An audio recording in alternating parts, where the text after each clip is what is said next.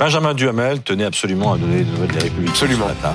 Euh, Parce que le patron d'ALR, Eric Ciotti, a écrit aux adhérents pour justifier sa décision de destituer, vous vous en souvenez, le, le numéro 2, Aurélien Mmh. Pradier. Quand la droite devient de gauche, c'est C'est ce que dit Eric Ciotti, euh, ouais. Elle se fourvoie.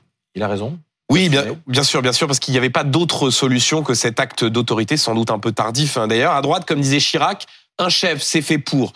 Euh, Cheffer et Aurélien Pradier eh bien, mettaient méthodiquement à, à épreuve euh, cet adage en faisant monter les enchères avec le gouvernement sur la question des retraites et des carrières longues, en se faisant carrément applaudir par la NUPES à l'Assemblée nationale. Il fallait donc trancher dans le vif et essayer de maintenir un minimum de cohérence déjà bien entamé par les zigzags idéologiques de ces derniers jours. Vous savez, LR, dans cette séquence, aurait pu transformer le plomb, c'est-à-dire sa faiblesse politique actuelle en or, apparaître comme un parti euh, de gouvernement responsable et la séquence actuelle a plutôt souligné ses fragilités. Alors maintenant que Aurélien Pradier n'est plus numéro 2, ça devrait être plus clair sur les retraites.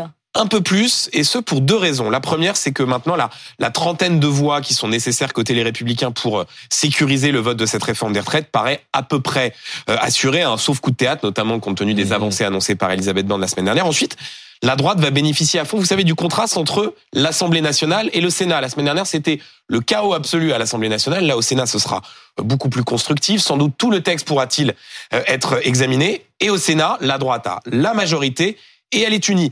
On aura même une sorte de paradoxe incroyable. La droite sénatoriale aura tout loisir de critiquer et peut-être même de corriger les excès dépensiers consentis par le gouvernement sous pression d'une partie des républicains. Attention, Benjamin, derrière vous, il y a un homme en embuscade. C'est Laurent, c'est Laurent Vauquier, potentiel candidat pour 2027. Il est d'ailleurs très très silencieux. Ah oui, c'est incroyable. là. Écoutez ce que, ce que dit Brice Hortefeux dans le Figaro ce matin. Il le qualifie, je cite, de candidat naturel de la droite. Bon, ben, on n'a jamais vu un candidat naturel aussi euh, discret. hein. Il soutient du bout des lèvres la réforme des retraites. Dans le même temps, certains de ses proches au Parlement y sont euh, opposés. Il ne voulait pas être candidat à la présidentielle en 2022 parce que c'était pas le moment. Il ne voulait pas reprendre euh, sa famille politique parce que, là encore, c'était pas le moment. Il est un petit peu guetté par le syndrome Annie Cordy. hein. La bonne du curé, je voudrais bien, mais je peux point.